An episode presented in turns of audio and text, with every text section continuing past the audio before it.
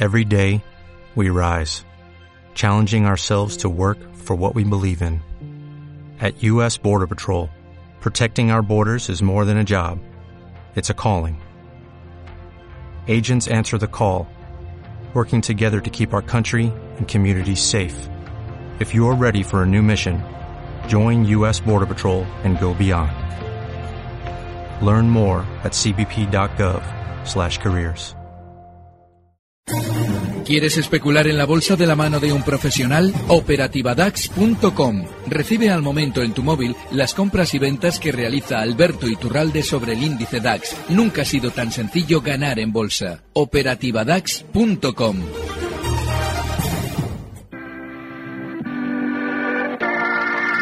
91 533 1851. Las claves de la jornada, las oportunidades de inversión, las mejores recomendaciones, valores para compra, para venta, la pizarra, IBEX 35, DAX Setra, SP 500. No dude en llamarnos 91 533 1851. Consultorio de bolsa en cierre de mercados. El 35 ha firmado este martes su cuarta caída consecutiva, si, si no me equivoco. Lo volvemos a ver hoy por debajo de los 9.300 puntos y en Wall Street los inversores están poniendo a prueba también los soportes. Por haceros un resumen rápido y fácil, ha sido una jornada con muchos bandazos, de más a menos y que ha dejado una sensación un poco de que las caídas pueden seguir prolongándose si no hay novedades en el frente comercial entre Estados Unidos. Y si no las caídas que se puedan seguir prolongando, si al menos el nerviosismo nos podría acompañar durante los próximos días. Estamos, además, en el que dicen es el peor periodo del año para los mercados de valores, el periodo que va de, de mayo a octubre, y la temporada de resultados está ya en su recta final, así que por ese lado no se espera que pueda convertirse en un catalizador claro al alza. Alberto Iturralde, de díasdebolsa.com, ¿qué tal? Muy buenas tardes. Muy buenas tardes, fenomenal. Y Mar Rives de Black Bear. Hola Mar, ¿qué tal? Muy buenas tardes. Muy buenas tardes, Fernando. Bueno, ¿qué os ha parecido estas dos sesiones que llevamos esta semana?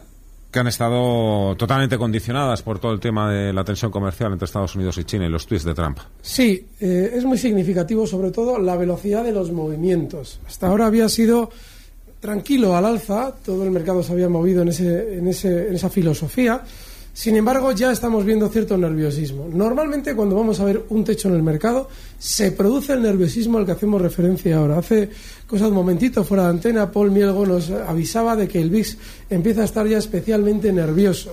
Y es un síntoma clarísimo de que probablemente la alegría que hemos vivido estas semanas va terminando. Asimismo, también es importante lo que tú hacías ahora referencia en torno a mayo que el refrán de vender en mayo y irse del mercado es tremendamente eficaz en los últimos años. De manera que, ojo, eh, hay que esperar a que pasemos esas elecciones. A partir ya del 26 de mayo veremos.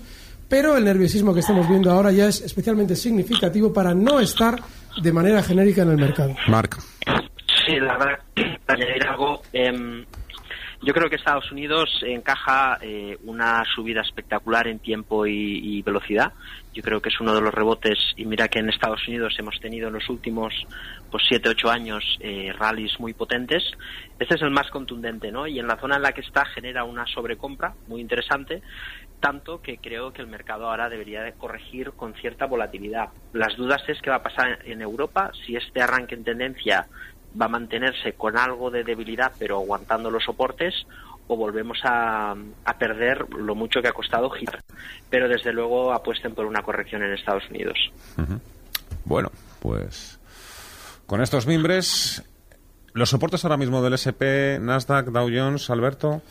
Hay que entender que el SP durante estos últimos eh, últimas sesiones ha frenado en una zona técnica importante. Había llegado hasta máximos en el nivel 2.938, toda esa zona había llegado eh, con baja volatilidad, pero habiendo frenado justo ahí las subidas, ahora empieza a estar nervioso. Lo que te están anticipando es que en esa zona es probable que lo volvamos a ver, pero ya con un aspecto mucho más lateral, con ese VIX ya más nervioso y seguramente volviendo a hacer resistencia, con lo cual hay que tener en cuenta en los tres índices americanos los máximos que han marcado durante estos días. Vamos a ir con el primero de nuestros WhatsApp. Venga. Hola, buenas tardes. Soy Roberto de Madrid. Eh, lo primero quería agradecer vuestro programa y saludar a todo el equipo. Eh, mi pregunta es al señor Iturralde por Faes Pharma e Indra. ¿Cuál de las dos le parece que tiene mejor aspecto técnico y un punto de entrada? Muchas gracias, un saludo. Perfecto. Eh, no se puede nunca entre Faes Pharma e Indra buscar cuál tiene mejor aspecto técnico.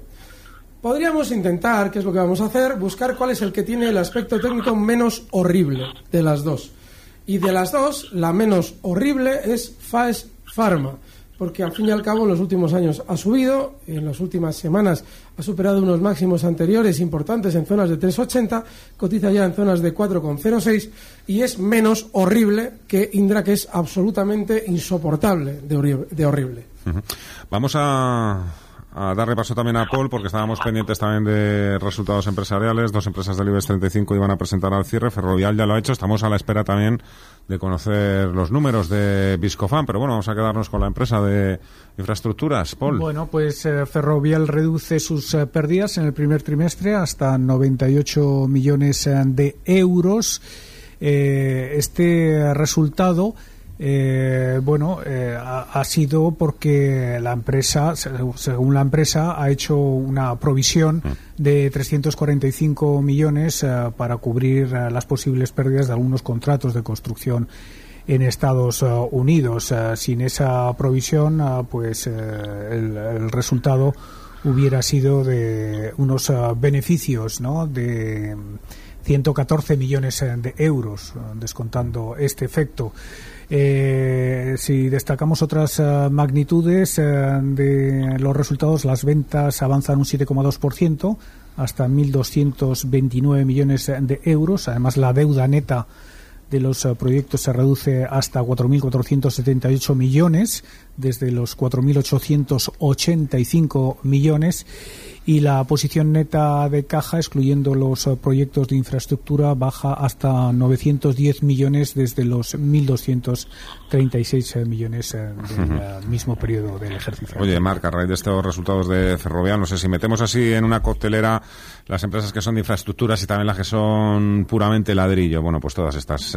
SACIR, Acciona también tiene mucho negocio en el sector de infraestructuras, pero Ferrovial, ACS, OHL, FCC, de todas estas poco si tuvieras que elegir de cantarte, elegir o, descartar, ¿eh? Hmm. Hombre, es, indudable de que son, es un sector que lo ha hecho bastante bien, especialmente Ferrovial y, Acciona, ¿no? Eh, claro, de estas dos, eh, yo creo que ahora eh, se puede cumplir aquello de compra con el rumor, vende con la noticia, es decir, que se ha anticipado unos buenos resultados. Los resultados, ahora escuchando así a bote pronto, no me parecen espectaculares, quizás en línea, ¿no? Y eso, tal y como está el mercado, puede apretar un poquito la corrección. Eh, en cualquier caso, sí que es cierto que si hay una corrección o cuando menos aguantan en lateral, sí se puede incorporar en ambos activos. Lo de Ferrovial siempre ha estado ahí en stand-by por el tema del Brexit, aún y así. Mm lo ha hecho extraordinariamente bien y Acciona yo creo que también son las dos favoritas, con lo cual valores fuertes. Mm. Vamos a esperar un poco la tormenta, pero en ambos casos creo mm. que se podría apostar a corto plazo. Ese también ha sido otra de las compañías que ha presentado resultados. Llevamos ya más unas cuantas semanas, entran aquí llamadas, Alberto, eh, lo recordarás no solo los martes, sino prácticamente de lunes a viernes. Gente esperando el momento, preguntando cuál es el momento para entrar en ENCE, por todo lo bien que lo había hecho anteriormente y un poco aprovechar esa caída en el precio para creer que te estás comprando algo, un chollo. Para aprovechar una caída hay que estar corto, y más en un valor súper bajista como ENCE. ENCE aprovechó la gran subida desde 1,67 hasta 8,80, 430% en dos años para en octubre, marcando máximos, el pasado octubre, hablarnos de maravilla, de que si el precio de la celulosa, que si somos guapísimos, y aquí hemos insistido que es un valor que tiene giros a la baja históricos rapidísimos y caídas rapidísimas como la que estamos viendo durante estos meses.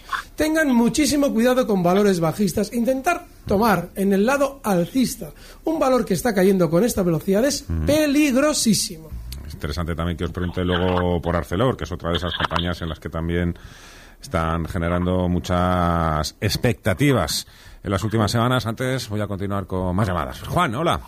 Buenas tardes. Caballero. Calvo de Bilbao.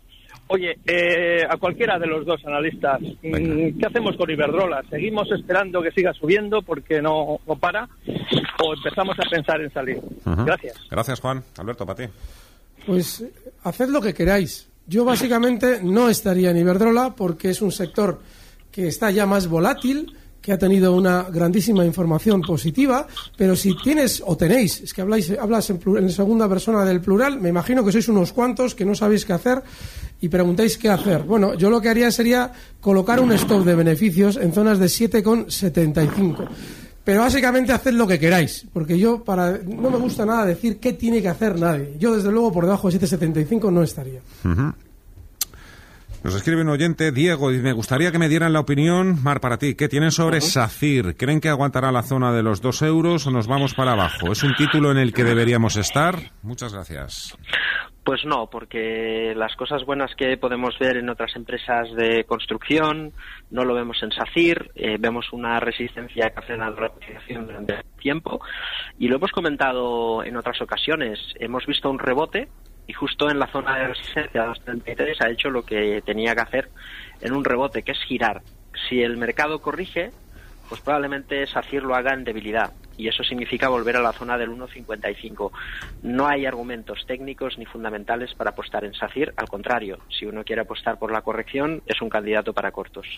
Sigo contigo, Mar. Sergio pregunta, te pregunto directamente por Tesla. ¿Qué esperar por fundamental y por técnico ahora con la emisión de nuevas acciones y bonos convertibles? ¿Nos fiamos de Musk? Musk ha comprado, ¿no? Creo, además, ¿no? Ha hecho una recompra de acciones. No sé si ha Yo- llegado al 20% ya del, del capital. Nosotros hace tiempo que, recomendamos y de hecho estamos comprando puts de momento sin demasiado éxito, pero lógicamente forma parte del riesgo a largo plazo porque esto no, no, no tiene ningún sentido. Es decir, Tesla está muy bien, es una empresa, todos sabemos las cosas buenas ¿no? de, de esta empresa. Eh, pero al final somos inversores y tenemos que buscar o una parte técnica que nos invite a aprovechar el momento o una parte fundamental para comprar barato. Lo que no puede ser es pagar eh, el éxito en un proyecto de arranque. Me explico. Cotiza y capitaliza en bolsa igual que BMW y BMW ya es una empresa que todos sabemos bien consolidada y rentable. Tesla no. Y Tesla no es Google, no es una empresa de Internet que gana por usuarios y es súper rentable. Es una empresa de coches. Y de momento lo que hace es quemar caja, emitir acciones, ampliar capital. Y yo creo que un poco la moraleja es que la burbuja del mercado financia la locura de Munsk. Cuando se acabe la burbuja, se acaba Munsk. Con lo cual, intentemos no estar ahí. Claro, lo que pasa es que esto es un poco, recuerda también al caso, por ejemplo, de, de Apple, ¿no? También cuando, cuando se crea, que era una compañía que lo único que hacía era quemar, quemar, quemar dinero también, endeudarse y al final, pues Sí. floreció hasta donde floreció, claro. Pero fíjate que antes de la reconquista de Steve Jobs, cuando crea la innovación perfecta, ¿no? que se, se empezó con el con el Mac y sobre todo el iPod y luego el iPhone, etcétera, eh, claro, antes cae un 80 al 90%. Una empresa que no es rentable, que no consigue crear eh, capital, no puede capitalizar 55 billones de, de dólares. Es una locura, ¿no? No, no, no hay ningún incentivo para invertir en Tesla, más allá de que es una gran idea y esperemos que le salga bien, pero para el, el- el inversor a largo plazo yo creo que el pastel está vendido. Por seguir con las barras y estrellas, para Alberto Iturralde, está seguro que te la esperas. Alberto, Boing. ¿sigues largo? Pregunta un oyente. Sí, pero por un por ahora muy breve. Esta noche, según cierre, si lo hace por debajo de 360, pienso cerrar mi posición. Es mi stop. Más. Hola, buenas tardes. Llamaba para ver si me podían analizar técnicas reunidas. Estoy dentro en 26.50 y lleva dos días muy malos. Muchas gracias. Un saludo. 24.86 ha cerrado hoy, Alberto. ¿Y qué, y qué an- qué andas ahí metido en un valor tan veloz? Cuando tiene caídas rápidas es terrible. Es un valor, yo siempre insisto que hay que mirar el gráfico en el mayor plazo posible. Si alguien mira técnicas reunidas desde que sale a cotizar en el año 2006, verá que es un valor en realidad lateral.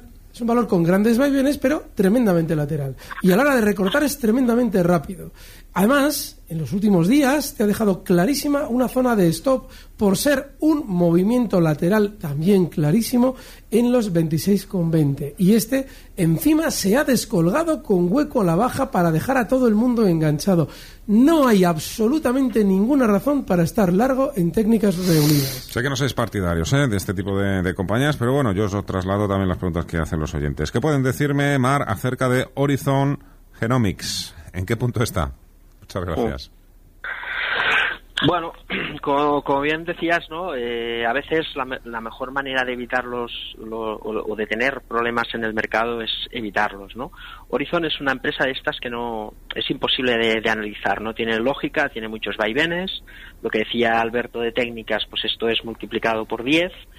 Y bueno, es cierto que la última semana ha arrancado bien, de momento no está corrigiendo eh, quizás con la fuerza con la fuerza que debería hacerlo pero es difícil esperar algo razonable en este valor. No podemos eh, recomendarle nada. Es cierto que mientras no pierda el 368 puede continuar subiendo, pero como no ofrece ninguna lógica analítica, pues lo mejor es olvidarse de este valor. Mm. Buenas tardes, María. Hola, buenas tardes. Adelante, señorita. Mire, para el señor Iturralde, eh, eh, ¿ve bien entrar en L'Oreal o es momento ya, lo que decía, si en mayo salirse o quedarse como estamos. Gracias. Estaba como un cohete. Ya no, ese es el problema. Y es que sí, ha sido efectivamente un auténtico cohete, pero en las últimas dos semanas ya estaba lateral, con un poquito más de nerviosismo, y hoy ya cerrando por debajo de una zona clave. Ayer parecía que quizás había hecho una especie de trampa para seguir subiendo, pero no tenía que cerrar por debajo de los 237,50, como sí ha hecho hoy en esos 236,10 L'Oreal. No hay que estar tampoco en L'Oreal. 915331851 609 22 47 16. Venga, que sigo con más WhatsApps. Eh, buenas tardes para ti, Marc. Dice este oyente que nos identifica. Entré en IAG a 6.35 y no sé si esperar por si recupero o salir. ¿Qué me pueden decir? Mira, eh, dentro de las aerolíneas IAG claramente tiene una ventaja competitiva, ¿no? Y es uno de esos valores que antes eh, Antonio nos decía de Gestam, antes de empezar el consultorio, y creo que era muy acertada la recomendación de decir, todo es perfecto, pero vamos a esperar a ver si eh, los próximos resultados mejoran el tono, ¿no? Porque claramente eh, hay empresas con componentes cíclicos, o ENCE, que comentaba Alberto antes, que evidentemente hay que darle el margen a que el ciclo se complete, en este caso bajista, para ver dónde termina la caída. IAG es un valor en un sector bajista que aguanta de momento con fuerza, pero seguro que la corriente del sector y del el ciclo evidentemente va a poder con la cotización, si pierde la zona del 5.90 no hay que estar en IAG, incluso es otro candidato eh, para cortos, aunque es una excelente empresa y barata, pero por debajo del 5.90 no hay que estar en IAG. Javier, pregunta por CAF, ¿cómo veis a la compañía? Estoy en plusvalías la compañía. Bueno, yo lo que le puedo decir es cómo veo el precio. Y es que estamos en las mismas con CAF. Yo hace ya tiempo que vengo explicando que es un valor en el que no quieren especuladores de corto plazo. Lo han vuelto a hacer, han vuelto a colocar el valor por encima de los anteriores máximos históricos, que estaban en 43 euros, llegaba a marcar hasta zonas de 45 para inmediatamente volver a girar a la baja y volver a meter miedo. Es un valor que es muy peligroso si estamos todo el día pendientes del mercado. Lo normal es que recorte más hasta zonas de 38 euros. Cotizan 40,20. Me imagino que en el caso de los accionistas que todavía están en día, se ve todo este proceso con miedo. Desde fuera, desde luego, esto parece ya un auténtico cachondeo, una vez que la Comisión Nacional del Mercado de Valores ya prácticamente se lo ha servido en bandeja al ruso Friedman. Enseguida comentamos también esa jugada. En avisoscertificados.com aportamos validez legal a tus proyectos digitales y comunicaciones empresariales, automatización y firma de contratos, blockchain, gobierno electrónico, voto electrónico certificado y juntas de accionistas, comunicaciones certificadas, burofax postal y burofax electrónico, grabación y certificación de llamadas, recobro certificado, proyectos IT a medida. Contacta con nosotros en avisoscertificados.com, tu tercero de confianza europeo. Ven, guarda un segundo el sitio que se me han olvidado los yogures. Sí, sí, adelante.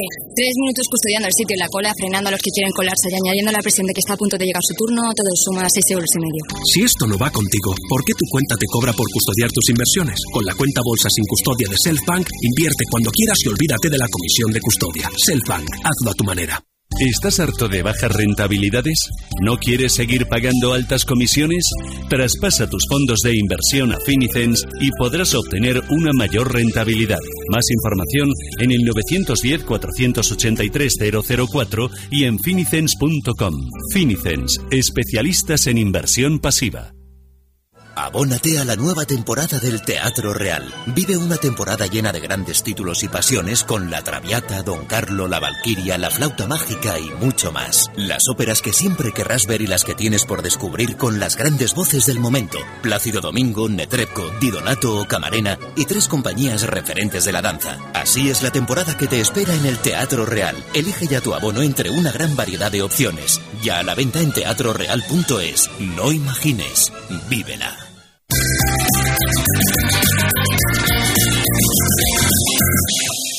Estamos en el consultorio de bolsa con Mar Rives y con Alberto Iturralde. Vamos por aquí, uno que tengo para ti, Alberto. Nos pregunta Mario, DAS, DAX, bajista hasta los 11.800 puntos. Durante estos días, eh, independientemente del susto que nos está, por lo menos le está dando, yo ya estoy corto en la operativa también, esta mañana ya hemos empezado a abrir cortos. Eh, independientemente del movimiento bajista que estamos viendo ahora, hay que tener en cuenta o tener un poquito visión en cierta distancia de lo que está pasando. Cuando tenemos una sesión o dos un poquito nerviosas, inmediatamente parece que cambiamos o deberíamos cambiar de chaqueta. Y hay que tener un poco de cuidado porque, insisto, antes del 26 de mayo no es normal que la vajilla termine de romperse pero sí que probablemente se irá rayando. Es decir, que lo normal es que efectivamente tengamos algo de recorte, probablemente hasta zonas de 11.950, para mantenernos renqueando, un poquito laterales, lo que también habíamos anticipado hace una semana cuando ya se cumplían las elecciones españolas, es decir, que lo normal es que ahora estemos ya más laterales. Bueno, pues eso con la volatilidad que ya estamos viendo. Luis, hola. Hola, buenas tardes, Fernando. Hombre, don Luis.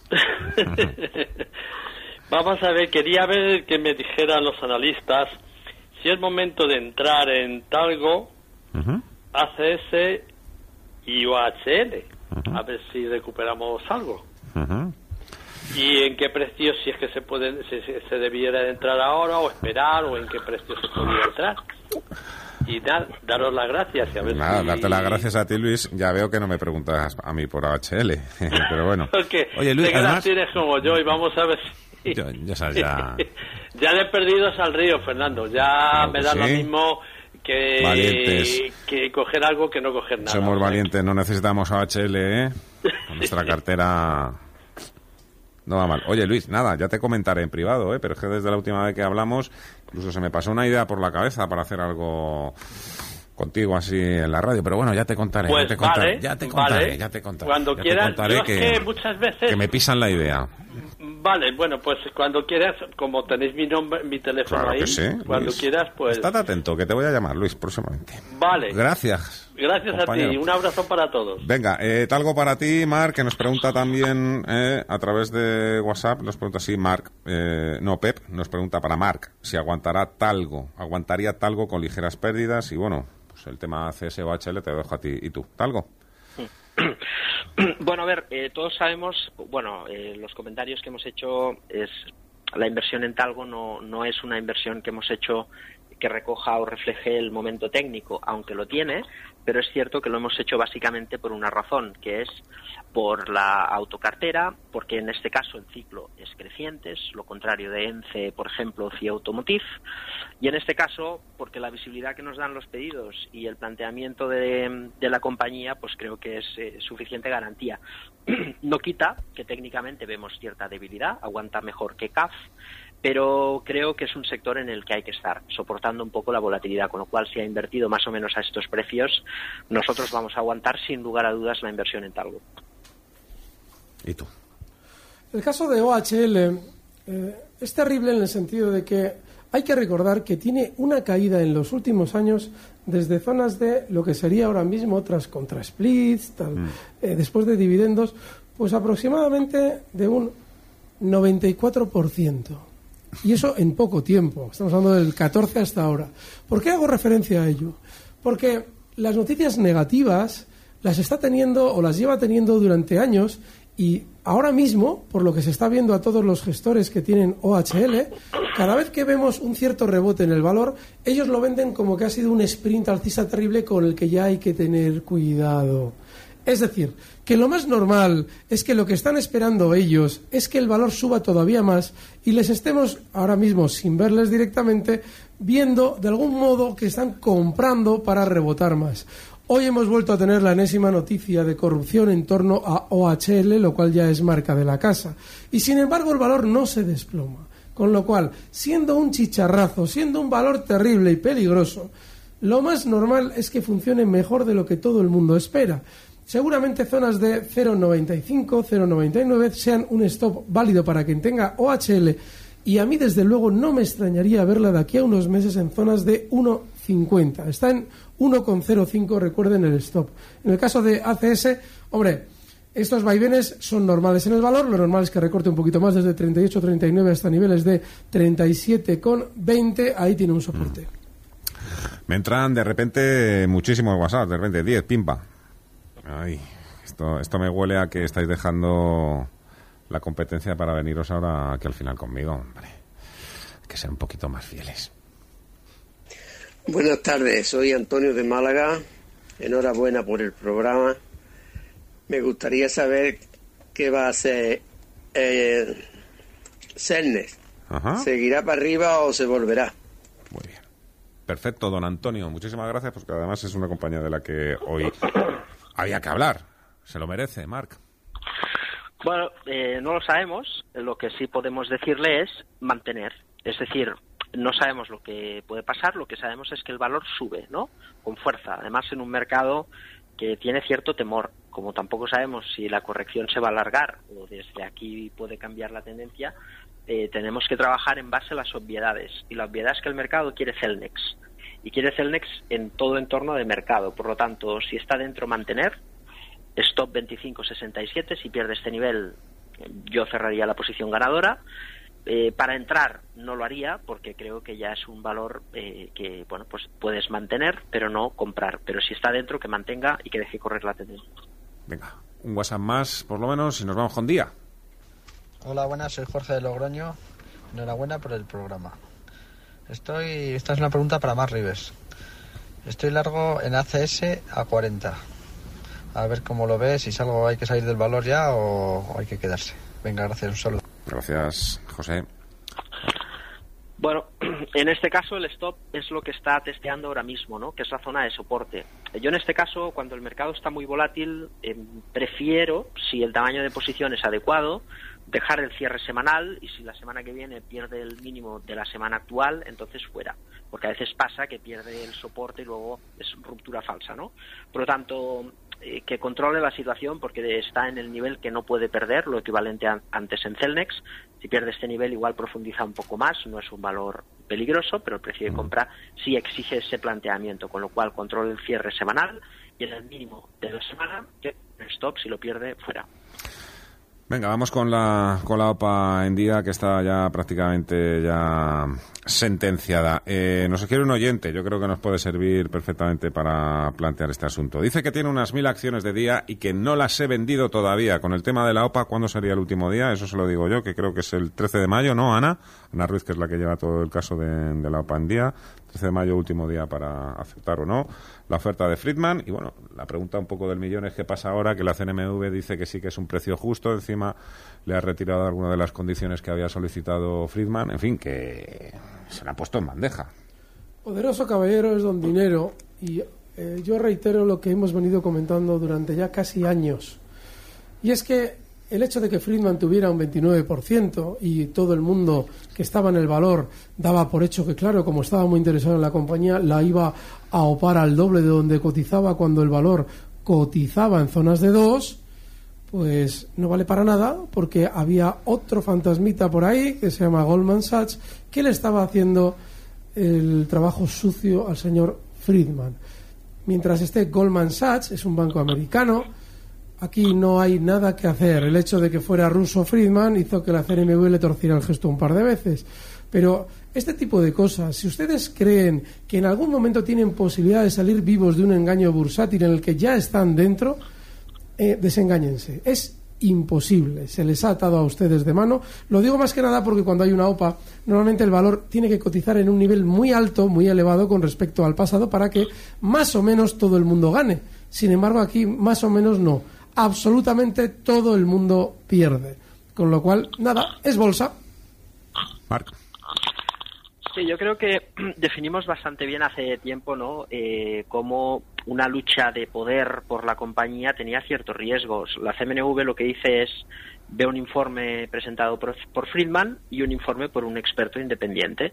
Y lo que dice es, habida cuenta del resultado del informe, si no progresa la, la OPA y la ampliación de capital para reflotar la compañía, pues la compañía es inviable. Por lo tanto, hay que aceptar este precio porque la contraparte es cerrar. Entonces, yo creo que es una es injusto, no podemos culpar al, al regulador porque obviamente pues hace lo que tiene que hacer, tenemos que eh, culpar, ¿no? en este caso, la conducta de, de, este tiburón que es Friedman, que ha entrado ha entrado en la compañía en plan pues desguazarlo todo para quedarse una empresa que hace unos años era excelente que es cierto, ha tenido una crisis, pero yo creo que el causante de esta crisis claramente es Friedman, que ha entrado machete a cargarse la empresa. Felicísimo. Hola. Hola, buenas tardes. Buenas tardes. Mire, yo soy un forojo de Intereconomía. Soy un inversor pasivo.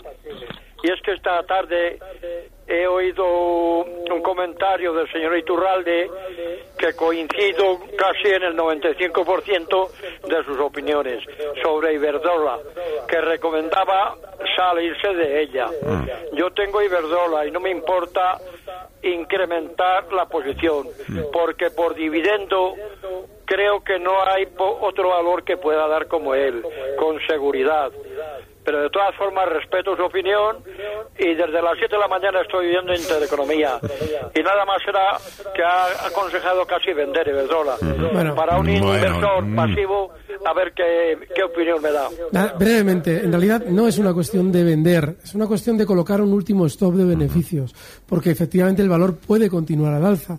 Sin embargo, ya tiene esa volatilidad que a mí, desde luego, me hace desconfiar de subidas, por lo menos con la velocidad con la que las traía. Con lo cual, ese stop en 7,75 y por debajo, si cierra por debajo y tiene que subir, no tiene sentido que cierre por debajo. Yo creo que el perfil, la metodología, eh, el estilo, los objetivos que perseguís, eh, felicísimo. Y tú creo que son tan distintos que creo que tampoco. Así es. Eh, es que. Mm, ahora, felicísimo. Yo en esto sí que coincido contigo alguien que tuviera Iberdrola desde hace 10 años y conozco a uno, está encantado y no va a venderlas. ¿Tenemos algo más por ahí, Ana? Nada, pues venga, sácame la pizarra, querido Santi. La pizarra. A ver qué nos traes hoy, Mar. Pues cortos. Cortos del Nasdaq. Eh, llevamos esperando esto. Es muy importante entender los tiempos del mercado y los tiempos del mercado nos dice que un rebote con esta velocidad y tiempo con el que hemos vivido desde enero, pues es algo prácticamente que no hemos visto desde hace mucho tiempo. Estamos hablando de un swing secundario, de un movimiento secundario de la tendencia. Por lo tanto, con cierta divergencia entre índices, Nasdaq, Dow Jones y S&P, y ya tenemos la pauta de vela y de resistencia en estas tres últimas semanas, creo que hay agotamiento para intentarlo. No buscaríamos ahora eh, mucho más, porque es evidente que el mercado ha demostrado la fuerza que sigue teniendo, pero sí un ajuste que nos podría llevar a la zona del 7.200 puntos. Por lo tanto, muy cortoplacista, pero es una manera de aprovechar esta volatilidad. Mm, yo también cortos. Pero en Repsol, yo llevo ya meses y meses explicando por qué yo estoy corto en Repsol. Estos días sigue funcionando peor que el resto del mercado de manera global, con lo cual sigo corto. 14.37 cotiza hoy al cierre, 3, perdón, 13.90 el objetivo bajista y el stop que se puede colocar ahora mismo ya 14.80. Venga, una mini ronda que tengo otra de un minuto. Eh, ¿Ves bien entrar en Berlín? Nos pregunta Pep. No de manera genérica el mercado español es un erial ahora mismo. Vale, otra. Eh, Siemens Gamesa, dice este oyente, estoy con un beneficio del 20%. Pues si me preguntas a mí, que mantenga, mantenga. Eh, además, en las renovables, eh, creo que ahora con, con, todo el tema del gobierno y demás les, les está sentando muy bien. Puede corregir, pero tiene suficiente beneficio como para darle una oportunidad y que continúe la tendencia. Valor muy fuerte, yo pondría el stop en el precio de compra, le daría todo el beneficio al mercado para ver si podemos aprovechar algo que creo que puede pasar. Venga, ya puro al límite, Juan de Gerona para ti, o Girona eh, para ti, eh, Alberto. Pregunto por Acerinox, por las malas noticias USA China, además está en base de canal de corto plazo, dice. No, porque recuerden que hace tres, cuatro semanas nos intentaba dar buenas noticias con un rebote para pasar lo que está pasando ahora. Perfecto, pues hasta aquí tan solo los que me, los que me mandáis WhatsApp poniéndome bajista con V, de verdad, que hay cosas que, que duelen mucho. Alberto Iturralde, díasdebolsa.com, muchísimas gracias. Un fuerte, abrazo. Mar Rives Black, Mar, por allí en Barcelona ya ya están subiendo también los termómetros, ¿no? Me imagino, aquí en Madrid ya dentro de 3, 4 días nos, nos ponemos ya por encima de los 30 grados, así que el verano... Pues sí, sí, enseguida ya podemos ir a la playa. Joder, qué suerte.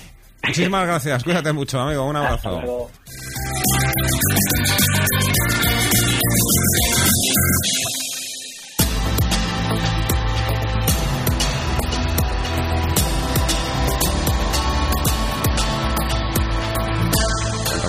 Alberto. A ver si es que yo le da un tirón de orejas a no, no, que se el problema que la hay, V y la B que están muy cerquita. Yo soy, de verdad, odio las faltas de ortografía, sobre todo las mías, si es que las cometo. Pero en los móviles, hoy en día tenemos el problema de que, la, bueno, el problema en los móviles y en Quiero todos los decir teclados. que luego se puede revisar. Es verdad que a mí se me va la V y la U. Ya, pero a veces escribimos como una moto y como lo debemos enviar, queda como queda. Si es ¿Qué me- otra cosa... ¿Qué me vas a contar? Muchísimas gracias a todos. Mañana volvemos a las tres y media de la tarde. Os quedáis ahora con Gemma González, Visión Global. Ha sido un placer, como siempre.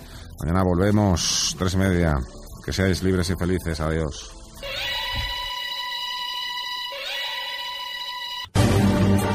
Recibe al momento las operaciones de Alberto Iturralde vía SMS en tu móvil. Operativa DAX.com.